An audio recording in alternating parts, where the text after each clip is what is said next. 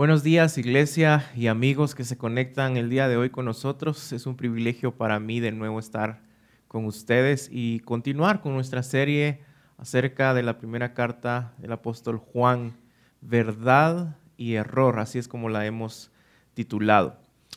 En esta semana eh, me ha costado mucho dormir y han habido algunas ocasiones en donde he tenido muchas pesadillas recurrentes pero un día de estos me desperté eh, bastante agitado. Mi esposa, de hecho, me despertó.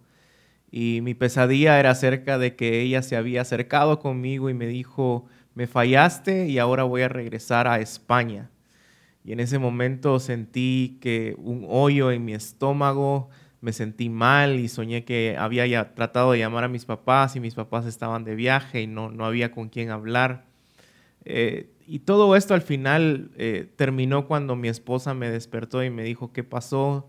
¿Te oíste agitado? ¿Todo está bien? Y, le conté, ¿no? Le conté que había tenido este sueño, que, estaba eh, teniendo esas pesadillas.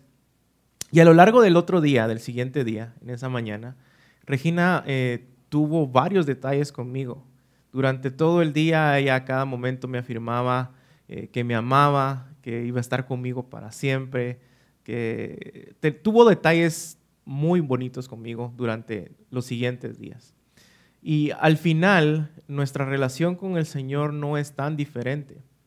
Cuando nosotros eh, hemos pecado y hemos fallado, eh, necesitamos escuchar la voz a través del Señor, a través de las Escrituras, afirmando su amor por nosotros. Y eso fue lo que hizo Regina durante los siguientes días conmigo, una y otra vez a través de detalles y palabras, afirmaba su amor por mí, asegura, me aseguraba cuánto me amaba. Y eso trajo paz a mi corazón, a pesar de que había sido eh, una pesadilla, a pesar de que había sido un sueño, eso, eso me hizo sentir bien. Y de nuevo, en nuestra relación con el Señor pasa lo mismo. Eh, en esos momentos en donde creemos que ya todo está perdido porque caímos en pecado de nuevo, porque volvimos a nuestros patrones de pecado, eh, necesitamos entender cómo funciona el perdón en nuestra vida, el perdón del Señor. Y eso es lo que vemos en esta parte del texto en Primera de Juan. Pero antes de llegar al texto, solo quiero recordarles algo muy importante que hemos recordado durante las últimas semanas y es a quién está escribiendo Juan esta carta y una de las razones por las cuales las está escribiendo. Primera de Juan 5:13 dice, estas cosas les he escrito a ustedes que creen en el nombre del Hijo de Dios. Le está escribiendo a creyentes. Y luego dice, para que sepan que tienen vida eterna. Está escribiendo a creyentes con el propósito de que estén seguros de que ellos tienen vida eterna por ser creyentes, por haber creído en el Hijo de Dios. Y Dios a través de su Espíritu Santo creo que está inspirando a, Juan para que recordemos nuestra necesidad de, hacer, de ser afirmados y de nuestra seguridad eh, que tenemos en el amor del Señor. Él nos está recordando a través de la inspiración del Espíritu Santo la seguridad de salvación que tenemos en Cristo.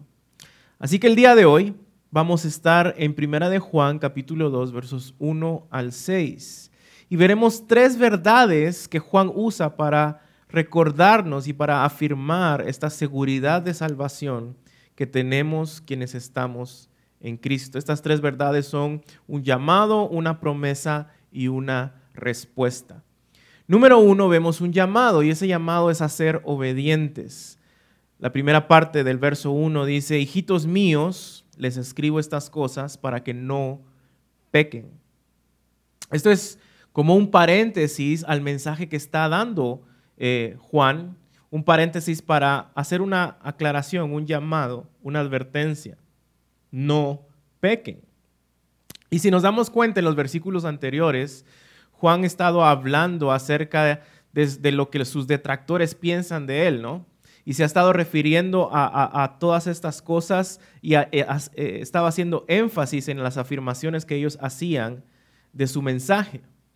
Y él había afirmado que los cristianos no estaban libres de pecado. Así que era posible que sus oyentes, que sus lectores pudieran relacionar esto y decir, si el creyente no está libre de pecado, pues entonces, ¿para qué guardarnos? Pequemos, ¿no?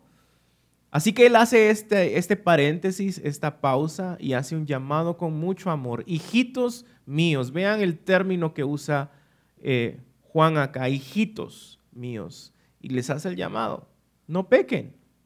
Está, está haciendo una advertencia para no malinterpretar lo que él había dicho a sus detractores, acerca de sus detractores, y vivir una vida en obediencia. Les está diciendo, esfuércense en ser obedientes y no pequen a pesar de que van a pecar y que el pecado no es algo exclusivo de los que no están en Cristo, esfuércense, hijitos míos, no pequen.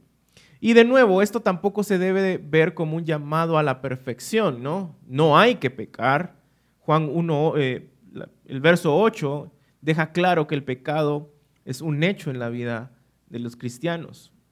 El propósito de Juan era que sus lectores reconocieran su pecado confesaran su pecado y vivieran una vida luchando en contra de su pecado, que se esforzaran por vivir sin pecado. Juan quiere dejar claro que el cristiano debe preocuparse por el pecado, escribiendo un deseo de Dios mismo para el creyente. No pequen.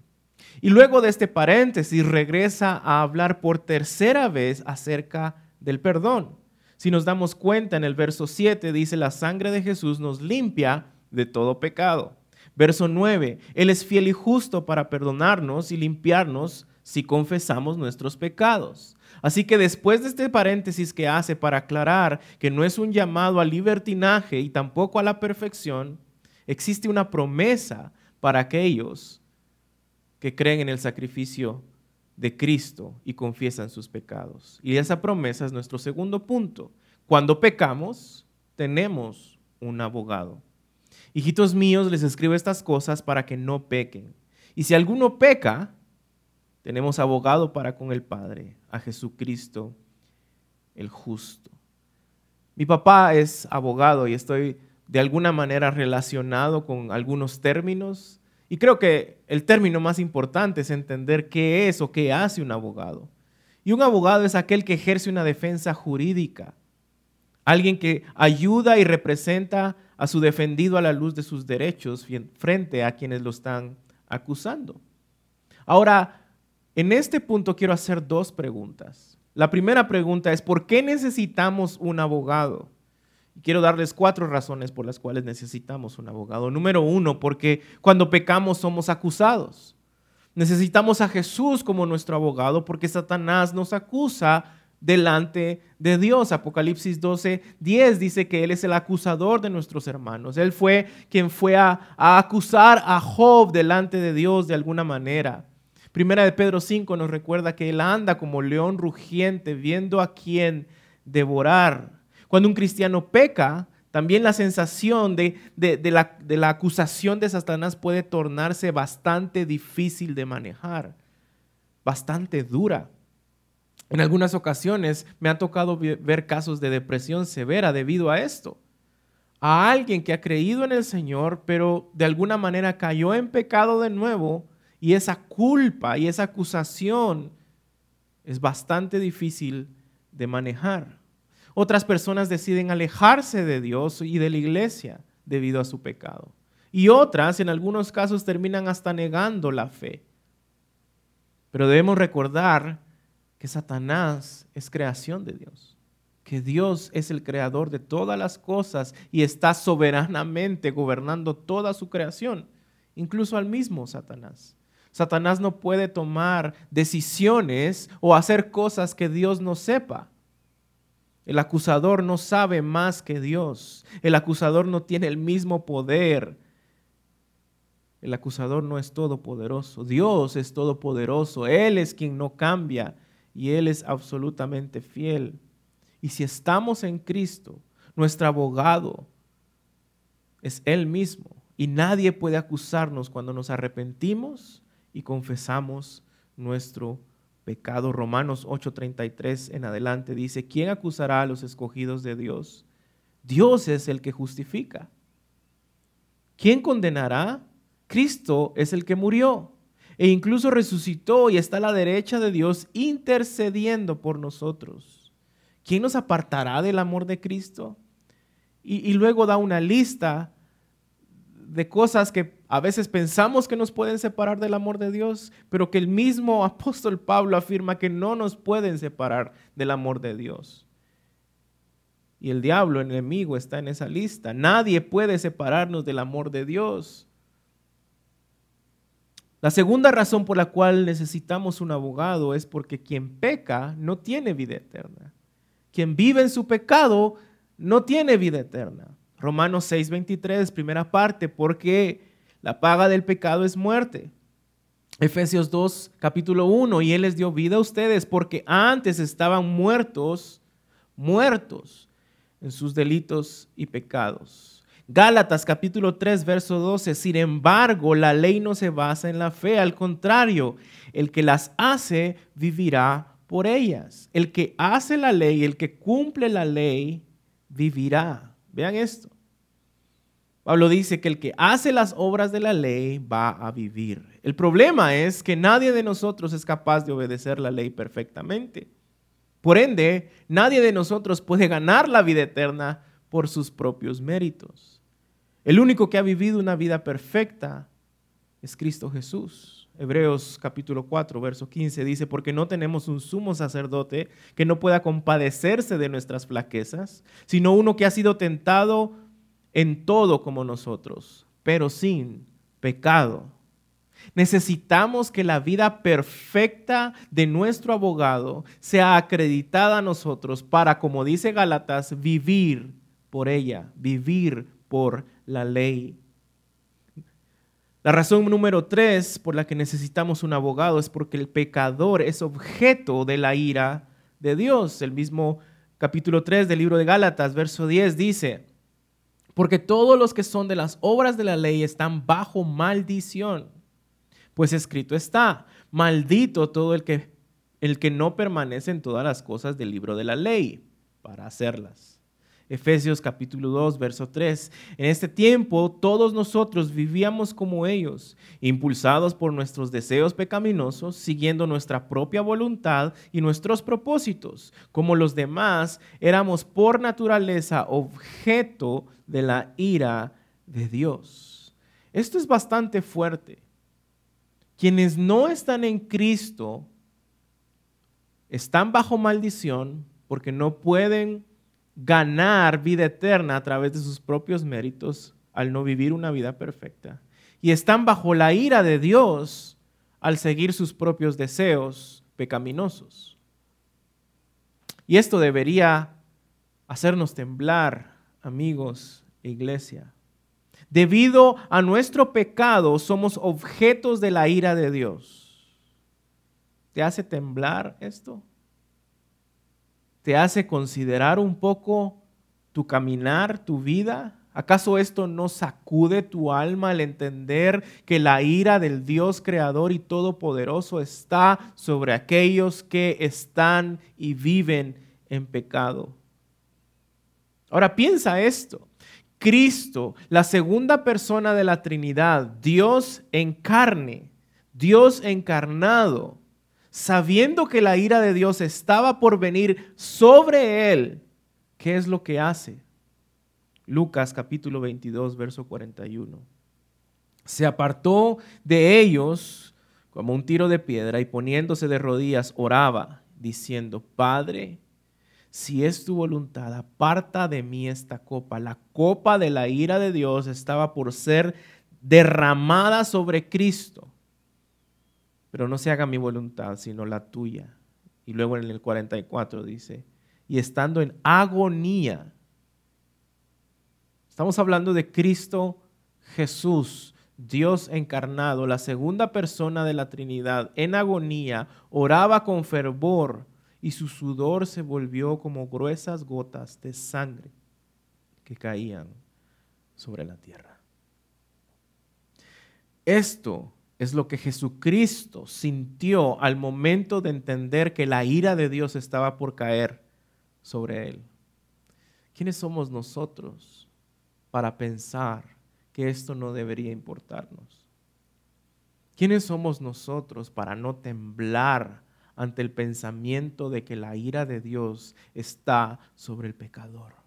que estamos bajo maldición al no poder vivir una vida perfecta. Y muchos piensan, de hecho, que esto no es un mensaje amoroso. Pero déjenme decirles, no hay nada más amoroso que con gracia y verdad poder decirle a alguien que está bajo maldición y bajo la ira de Dios que hay un abogado. Que existe este abogado perfecto que puede defenderles, que puede limpiarlos y cambiar su situación de muerte a vida, de culpable a libre. No hay nada más amoroso. Es como alguien, como que alguien me diga que viene un tren y está por atropellar a mi hijo y yo le digo, Alex, muévete de ahí porque si no te vas a morir. Estás en peligro, quítate de ahí. Alguien me diga, no le hables tan pesado, háblale con más amor. Está por morir. Tenemos, iglesia, que pensar en el mensaje que estamos dando a quienes nos ven, a quienes nos escuchan. Y la cuarta razón por la cual necesitamos un abogado es porque nadie podrá defenderse a sí mismo en el día del juicio. Romanos 3, capítulo 19. Ahora bien, sabemos que en cuanto a lo que la ley dice, lo dice a los que están bajo la ley para que toda boca se calle y todo el mundo sea hecho responsable ante Dios. Ante el justo juicio de Dios, nadie va a poder defenderse a sí mismo. Nadie va a poder decir, yo voy a ser mi representante, yo voy a ser mi propio abogado. Por eso es que necesitamos un abogado. Estamos urgidos de un abogado, alguien que nos ayude, que nos represente y hable con nosotros con las credenciales perfectas y necesarias. El día del juicio de Dios, querido hermano, querido amigo, tus buenas obras no te van a ayudar. Tus títulos no te van a ayudar. Haberle sido fiel a tu esposa no te va a ayudar. Haber ayudado al pobre a la viuda no te va a ayudar, tus logros no te van a ayudar, haber discipulado a mucha gente no te va a ayudar, haber predicado toda tu vida o servido en la iglesia no te va a ayudar. El único que te puede y podrá ayudar en ese día es el abogado perfecto que todos necesitamos, Jesucristo el justo. Y ahora viene la segunda pregunta. ¿Qué ha hecho Cristo como nuestro abogado? ¿Qué logró Cristo para ser ese abogado perfecto? Ya sabemos por qué lo necesitamos, pero ¿qué hizo Cristo para llegar a ser ese abogado perfecto? Y vamos a ver dos razones, dos doctrinas fundamentales e importantes para la vida del cristiano. Número uno, nos dio vida eterna y nos hizo justos delante de Dios, nos justificó. Romanos 5, capítulo 18. Así pues, tal como por una transgresión resultó la condenación de todos los hombres, hablando de Génesis 3, la caída del hombre, así también por un acto de justicia, hablando de Cristo Jesús en la cruz, resultó la justificación de vida para todos los hombres.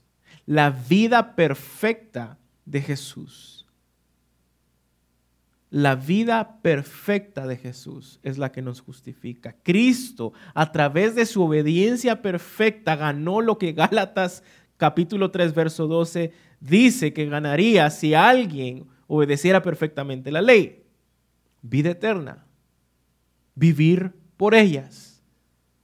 Cristo es el cumplimiento perfecto del requerimiento de Gálatas capítulo 3 y verso 12. Porque Cristo vivió una vida perfecta y sin pecado.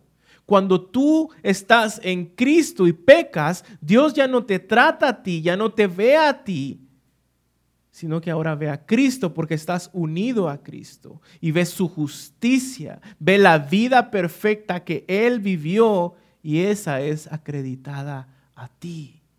Él te justifica a través de su vida perfecta delante del Padre. Cuando tú estás en Cristo, Dios te ve justo, no por tus obras, sino por lo que Él hizo en su vida, por su obediencia perfecta. Cuando tú pecas, Él ya no te castiga a ti y su ira ya no está sobre ti porque Él ya castigó a Cristo en la cruz y derramó la copa de su ira sobre Él.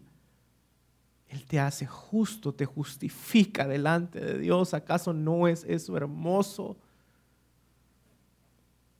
Esa es la doctrina de la justificación. Y la segunda razón de, o la, la, segunda doctrina que vamos a ver sobre lo que ha hecho Cristo para ser ese abogado perfecto es la propiciación. La propiciación de nuestros pecados. Es lo que dice el verso 2 de nuestro texto el día de hoy. Él mismo es la propiciación por nuestros pecados. Propiciación suena como una palabra difícil, ¿no? Pero básicamente significa un sacrificio que satisface la ira de Dios hacia los pecadores. El mismo Juan lo explicó en su evangelio. Juan capítulo 1, verso 29. Al día siguiente Juan vio a Jesús que venía hacia él y dijo, ahí está el Cordero de Dios que quita el pecado del mundo haciendo una alusión al cordero que era sacrificado en el Antiguo Testamento como expiación por los pecados del pueblo. Eran los sacrificios mandatorios para redimir al pueblo de Dios y Cristo es ese cordero perfecto. ¿Por qué? Porque todo el Antiguo Testamento sabemos que apunta a Cristo. En Él está la verdadera y total redención de nuestros pecados. ¿Y por qué necesitamos que el pecado sea quitado de nosotros? Porque debido a nuestro pecado somos objeto de la ira de Dios. Y eso también lo afirma dos capítulos más adelante.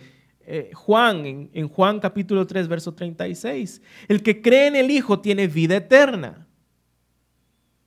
Pero el que no obedece al Hijo no verá la vida, sino que la ira de Dios permanece sobre él.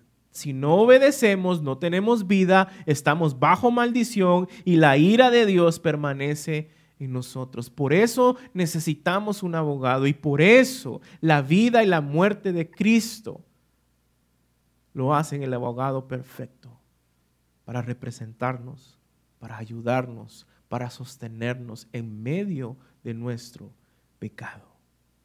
Podemos resumir esta sección diciendo que la vida y la muerte de Jesús son los elementos, son las doctrinas que lo hacen nuestro abogado perfecto. Como nuestro abogado delante de Dios, a través de su vida nos justifica y nos da vida eterna. Y como nuestro abogado delante de Dios, a través de su muerte, Él satisface la ira de Dios con nosotros y expía nuestros pecados. Son dos doctrinas hermosas, importantes. La justificación y la propiciación. Eso es lo que hacen a Cristo nuestro abogado perfecto. Pero quiero que meditemos en algo muy importante y algo que como pastor eh, y, como, eh, y estando involucrado en la iglesia por más de 20 años lo he visto una y otra vez. ¿Cuántas veces nosotros no hemos luchado con el pensamiento ¿será que Dios realmente me puede perdonar después de lo que hice? Entiendo que Él es un Dios de amor, entiendo que Él es un Dios de misericordia, ahora entiendo que Él me justifica, que Él ha pagado por mis pecados, pero, pero ¿será que me puede perdonar después de lo que yo hice? Y quiero que por favor noten cómo Juan se refiere a Jesús como nuestro abogado. Dice a Jesucristo el justo. Jesucristo significa el ungido y escogido de Dios. Y justo es un adjetivo que indica que Jesús está completamente calificado para ser ese abogado. Literalmente, el abogado perfecto. Él es el único calificado para hacerlo. En Él no hay corrupción, no es un abogado que se pueda comprar con nuestras obras o ser corrompido por algo. Juan hace alusión a esto en Primera de Juan más adelante, en capítulo 4 y verso 10. En esto consiste el amor, no en que nosotros hayamos amado a Dios, sino que Él nos amó a nosotros y envió a su Hijo como propiciación de nuestros pecados. Dios, Jesucristo, lo envió con ese propósito, el enviado de Dios. Jesucristo estuvo dispuesto a venir a este mundo con ese propósito. Y puede ser que muchas veces nos cueste luchar con ese pensamiento. ¿Por qué Dios haría algo así por nosotros después de lo que hemos hecho o en medio de la situación en que nosotros estamos? Y pueden haber varias razones. Podemos relacionar a Dios con imágenes de padres terrenales que han fallado, que han abandonado. Podemos creer que ese Dios Padre es igual que los padres terrenales, que no protegen, que abusan, que no perdonan. Puede ser que estás avergonzado de tu propio pecado. ¿Cómo Dios puede perdonar lo que yo hice? Pueden ser muchas razones.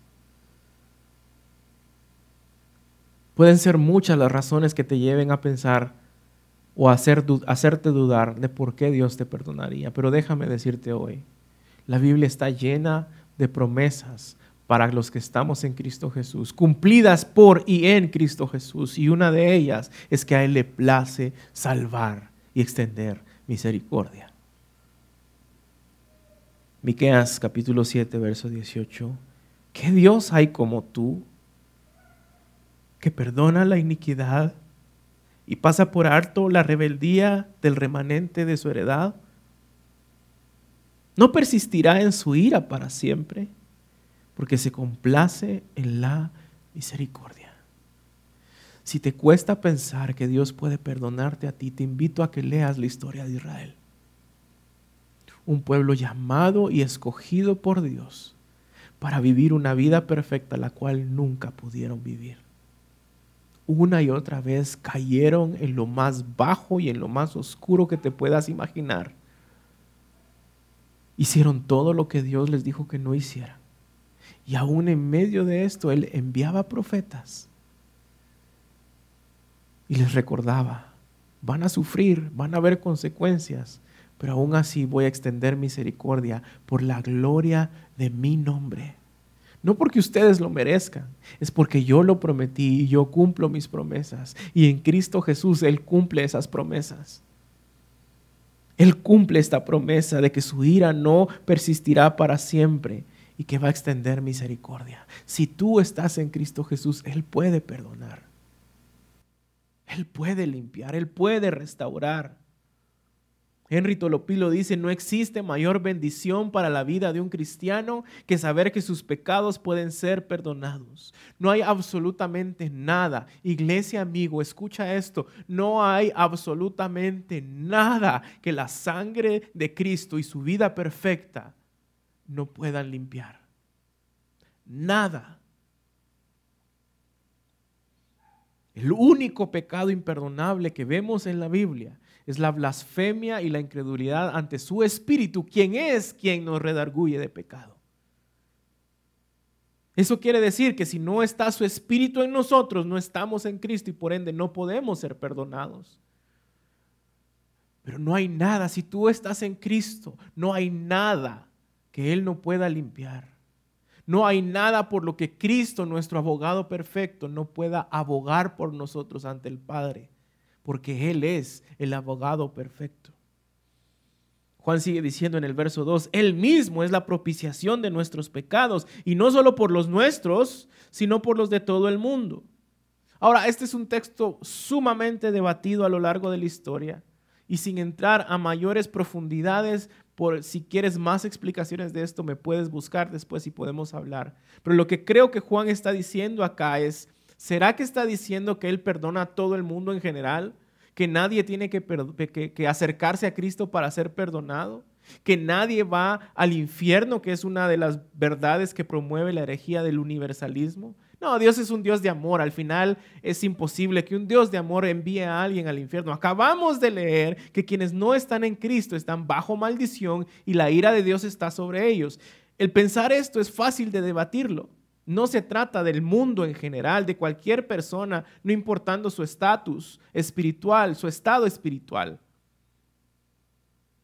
Podemos leer textos en la Biblia como Mateo 25 y ver cómo los injustos serán eh, castigados para siempre en el infierno. Esto es fácil de debatir con la Biblia. Pero ¿por qué usa todo el mundo? ¿Qué significa todo el mundo entonces?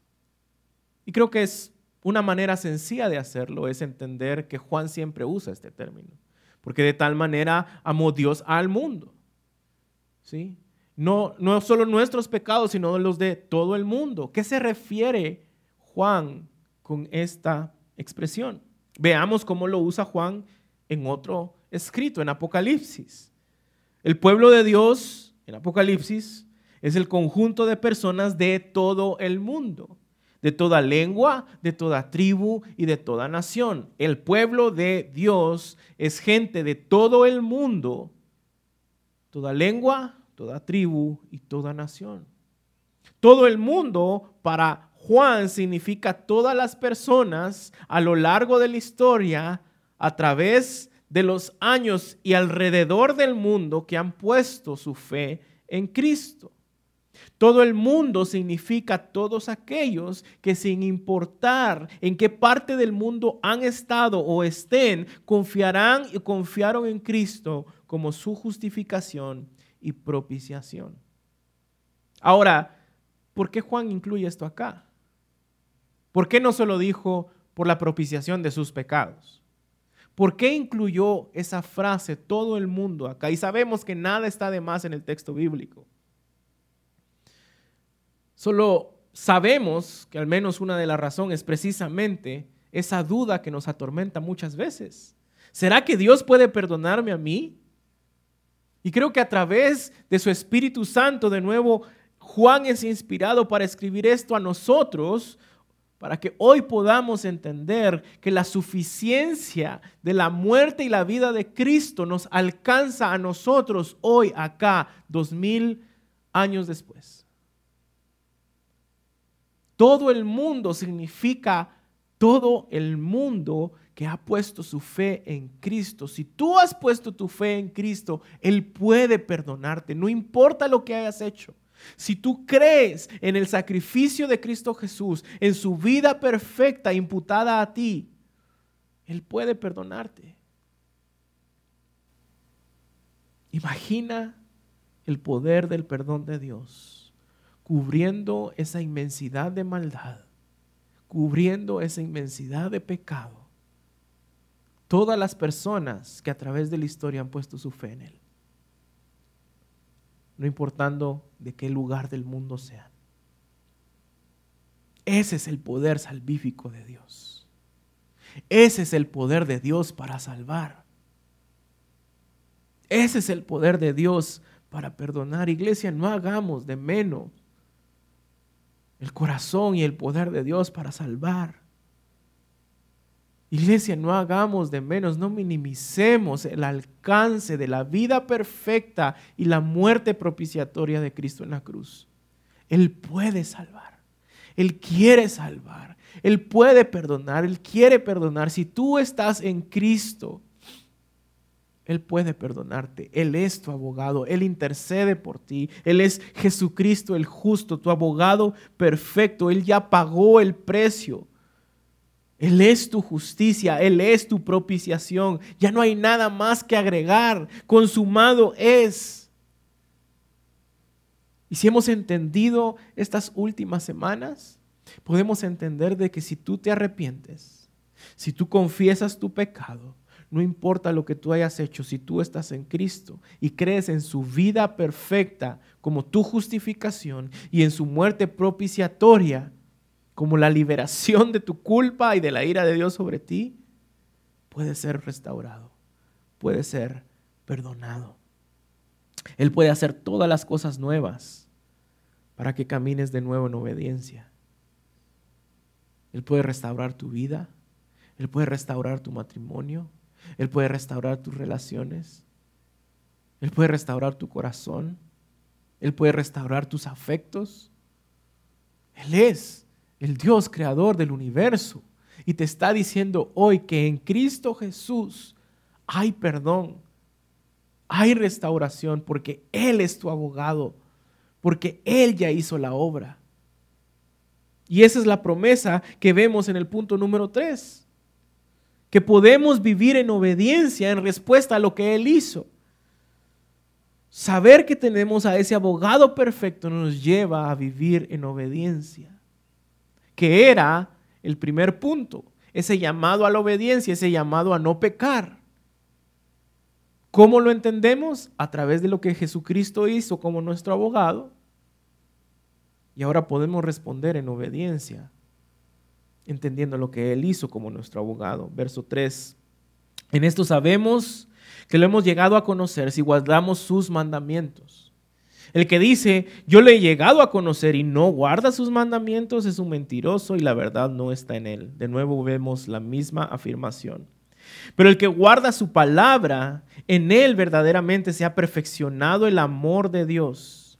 En esto sabemos que estamos en él, que estamos en Cristo.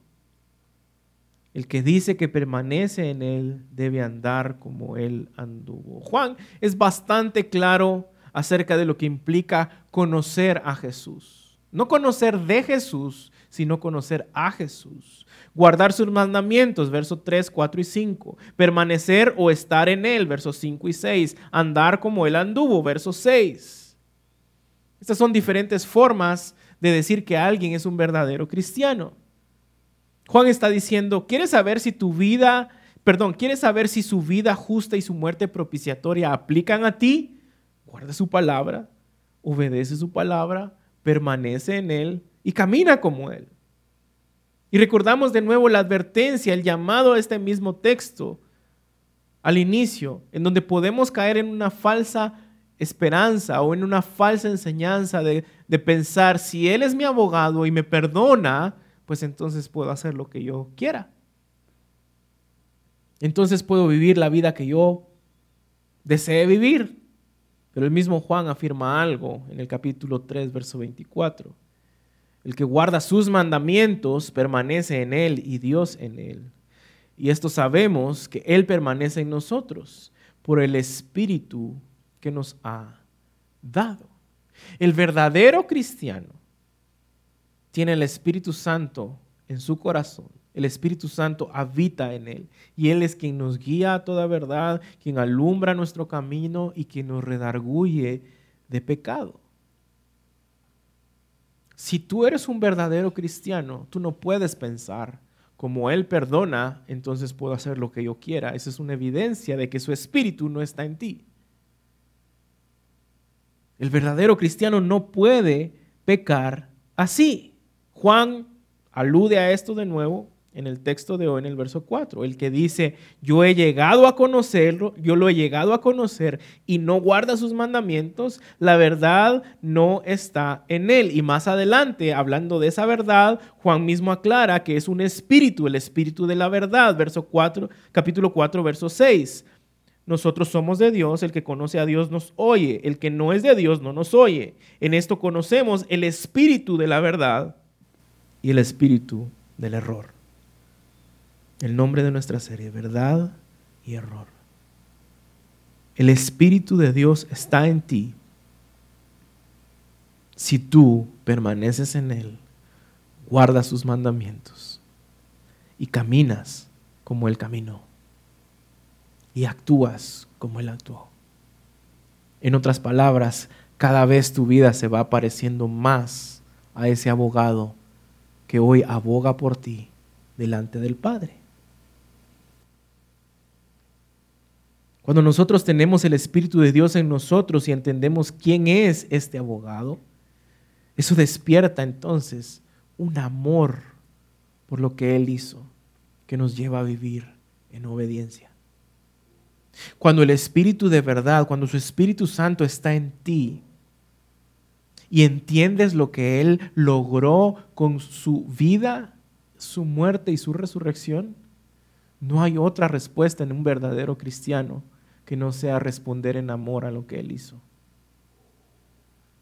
No respondemos a Él en obediencia o no actuamos en obediencia por lo que Él nos pueda dar. Porque eh, por temor a no irnos al infierno. No, la respuesta del cristiano en obediencia, en la primera advertencia que vimos en el texto, a no pecar, es al conocer lo que Cristo Jesús logró con su obra, en su vida, su muerte y su resurrección. Nuestra obediencia a Dios nace de un entendimiento de su amor perfecto hacia nosotros. Nace de entender la seguridad de nuestra salvación prometida por nuestro perfecto abogado. Él prometió que si tú estás en Cristo no te va a dejar. Él te puede perdonar. De hecho, leemos Mateo 18, versos 12 al 14 y dice, ¿qué les parece si un hombre tiene 100 ovejas y una de ellas se ha descarriado? ¿No deja las 99 en los montes y va en busca de la descarriada? Y si sucede que la haya, en verdad les digo que se regocija más por esta que por las 99 que no se han descarriado. Así que no es la voluntad del Padre que está en los cielos que se pierda ni uno solo de estos pequeñitos. Si tú estás en Cristo, tú tienes seguridad de perdón y salvación en Cristo. No por tus méritos, no por tus obras, no por historial de buena conducta, por la obra perfecta de Cristo Jesús.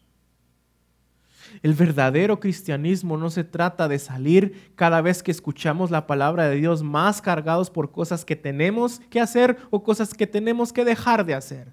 Eso es puro moralismo y el moralismo no salva.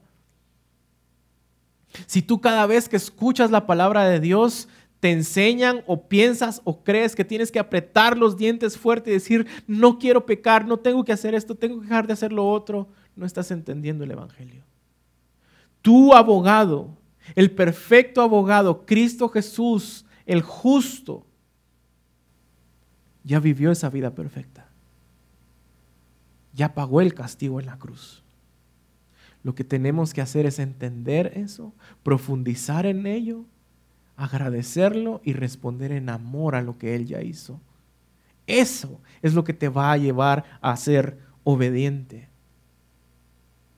Entender cómo tus pecados pasados, presentes y futuros ya han sido pagados por completo en la cruz del Calvario. La seguridad y la afirmación del amor de Dios en nuestra salvación futura, a pesar de lo que hagamos, si verdaderamente le conocemos, es lo que nos lleva a vivir una vida en obediencia. James Montgomery Boyce es un teólogo y ministro en una iglesia presbiteriana en Estados Unidos. Y él hace una historia que tocó profundamente mi corazón para ilustrar el perdón futuro. Eh, y él explica que cómo el perdón futuro asegurado en la cruz y cómo ese amor tan grande puede llevarnos a ejemplificar eh, el amor de Cristo en nosotros. Y él cuenta la historia de que había un ministro antes que él que conoció a, uno, a un profesor francés que había estado involucrado en la, en la guerra mundial, la Segunda Guerra Mundial. Y este profesor francés, luego de la Segunda Guerra Mundial, fue a Estados Unidos, él conoce a Cristo, eh, él cambia su vida y él se enamora de una muchacha. Eh, y cuando empezaron a hablar de casarse, él tuvo mucho miedo, él no quería casarse. Y llegaron con este ministro y este ministro le, preguntó, ¿por qué no te quieres casar? Y él le dijo, tengo pánico, tengo miedo de regresar a lo que yo hacía antes, de que ese pasado me, me arruine el futuro. Tengo miedo de lastimar a mi esposa, tengo miedo de lo que ella pueda pensar o creer de mí. Y este ministro le dijo, tú tienes que confesarle esto a tu esposa. Otra vez, la confesión. No solo el arrepentimiento, sino la confesión. Y él no quería. Y, el ministro le cuenta otra historia de otra persona que estaba en una situación similar. Esta otra persona se llamaba John. Y John, en esa situación similar, entró con su esposa y, le dijo que él tenía miedo de confesarle su pasado. Eh, y le dijo que él había fallado y que quería confesarlo y que tenía mucho miedo. Eh, y su esposa lo besó, tomó sus manos porque él tenía su cabeza entre sus manos viendo para abajo. La esposa lo besa, toma sus manos y lo ve y le dice literalmente, John, El día vendrá y oro para que no pase, en donde vas a ceder ante la tentación de pecar. Y el acusador vendrá a ti y te dirá que ya arruinaste todo y que entonces mejor deberías seguir pecando. Y sobre todo, que no me lo digas a mí, porque eso va a herirme y a lastimarme. Pero John, le dice su esposa, quiero que sepas que esta es tu casa es donde tú perteneces. Y que hoy yo te concedo el perdón por completo y por adelantado ante cualquier pecado que venga a tu vida. Te amo, John. Y cuando John escucha esto, entre lágrimas, él dice, Dios mío, si algo puede mantener fuerte a un, hombre ante la tentación, es escuchar esto cuando entendemos la promesa de Cristo como nuestro abogado en medio de nuestro pecado, en medio de nuestras luchas. Esto enciende una llama en nuestro corazón por Él, por lo que Él ha hecho. Cuando entendemos que nuestros pecados pasados, presentes y futuros ya han sido perdonados, eso debe movernos a una vida en amor y devoción por Él. Y ese amor va a resultar en una vida obediente, luchando con el pecado. El mismo autor, James Boyce, dice, el punto aquí es que aquel que conoce a Dios llevará una vida justa cada vez mayor porque Dios es justo. No quiere decir que no tendrá pecado. Juan ya ha mostrado que cualquiera que diga esto miente. Simplemente significa que irá moviéndose en esa dirección marcada por la justicia de Dios. Si no hace esto, si no está cada vez más insatisfecho angustiado por el pecado, no es un hijo de Dios. Iglesia, para terminar, tú y yo vivimos siempre con patrones de pecado en nuestra vida.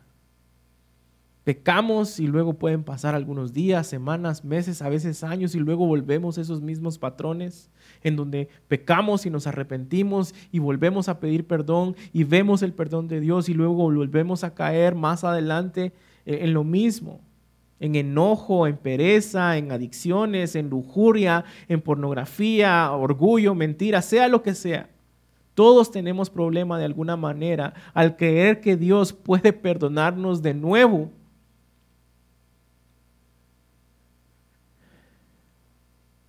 Pero si en medio de esta lucha, escucha bien, pero si en medio de esta lucha tu pecado te duele y cada vez odias más ese pecado porque sabes que estás ofendiendo a Dios y lastimando a tu prójimo, si buscas caminar en la luz, arrepentirte y lo confiesas, y si tomas en serio sus mandamientos y luchas con el pecado y entiendes que puedes confiar en ese abogado perfecto, entonces, al hacer estas cosas, el Espíritu Santo viene a ti y hace claro a tu corazón ese sentido de afirmación y seguridad de la salvación que tenemos en Cristo Jesús. Alguien que continuamente peca, pero no se arrepiente, no odia cada vez más su pecado, su pecado le es indiferente, no lo quiere confesar y mucho menos arrepentirse, es una evidencia, lo vemos en el texto, de que el Espíritu Santo no está en él. Aunque lleve años sirviendo en la iglesia, aunque esté predicando en un púlpito, aunque moralmente pueda aparentar ser una buena persona, porque hay una diferencia entre conocer a Dios y conocer de Dios. Muchas son las personas que hoy conocen mucho de Dios. De hecho, eso solo te califica para ser demonio. Los demonios se sabían muy bien la Biblia y reconocieron a Jesús inmediatamente, pero no conocían a Jesús. Muchos publican hoy frases y textos y, sana doctrina y todo esto en sus redes sociales y su vida está envuelta en un pecado del cual no se quieren arrepentir, el cual no quieren confesar y el cual son tan orgullosos que lo quieren esconder. Esa, iglesia amigos, no es la evidencia de una vida cristiana. Pero déjame decirte algo más esta gente que escucha quién es este abogado y no le importa y no tiene tiempo ahorita para hablar de esto, que su vida está caracterizada otra vez por vivir en su pecado, por solo escuchar de Jesús o conocer de Jesús, pero no conocer a Jesús. Amigo, estás parado en un lugar horrible.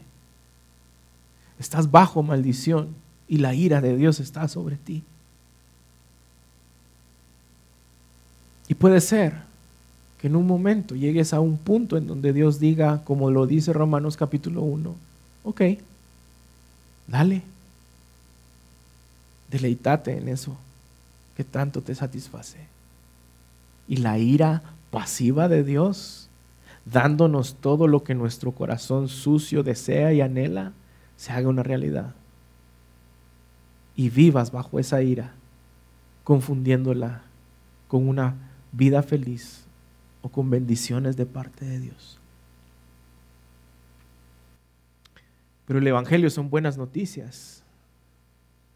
Y si hoy tú te arrepientes de tu pecado, si hoy abrazas la promesa de Cristo como tu abogado, si hoy confiesas y pones tu confianza en su obra, en su vida perfecta que justifica, en su muerte propiciatoria, hay perdón para ti. Medita en tu vida, en tu caminar. Iglesia, amigos, medita en esta advertencia, en este llamado a la obediencia. Hijitos míos, no pequen. Medita en la promesa de quién es tu abogado y lo que ha hecho tu abogado a través de su vida y su muerte. Medita si está respondiendo al amor de Cristo con una vida obediente. Cristo hoy quiere ser tu justicia. Cristo hoy quiere ser tu propiciación. Quiere reafirmar la seguridad de su amor al salvarte. Y quiere ponerla firme en tu corazón. Y si tú quieres que Él lo sea, te voy a pedir que por favor busques a alguien en Iglesia Reforma, en tu comunidad misional, alguien que tú conoces que asiste tal vez si tú no asistes o no te has conectado con nosotros en Iglesia Reforma. Y pídele que te acompañe a orar juntos. Pídele que te explique de qué se trata el Evangelio, de qué se trata la vida cristiana. Pero lo más importante, arrepiéntete, confiesa, confía en la obra de este abogado perfecto. Oremos. Señor, gracias por este tiempo. Gracias por lo que has hecho. Gracias porque tu vida perfecta ha sido imputada a nosotros. Y ahora nos ves como viste a tu Hijo Jesús. Como ves a tu Hijo Jesús. Gracias Jesús porque en esa cruz Fuimos testigos de ese hermoso intercambio, nuestro pecado por tu justicia. Y tú pagaste el precio que todos teníamos que pagar por estar bajo la ira de Dios y tú la recibiste. Y no había belleza en ti. Y te escupieron y te humillaron y te clavaron en esa cruz. Ese cruz era mi lugar, Señor, y tú lo tomaste. Gracias. Porque cuando yo entiendo lo que tú has hecho, cuando yo entiendo tu obra, entiendo por qué tú eres el abogado perfecto. Entiendo cómo tú, a través de tu palabra, nos aseguras una y otra vez que hay perdón para quienes estamos en ti. Y te pido, Señor, que cualquiera que haya dudado o que tenga dudas acerca de tu perdón y tu amor hoy, a través de tu palabra, afirmes y asegures el hecho de que tú los amas y que estás dispuesto a perdonarlos, que tú Señor, extiendes misericordia y te deleitas en salvar. Gracias, Señor, por tu palabra. Te amamos. En Cristo Jesús, nuestro abogado perfecto, oramos. Amén y amén.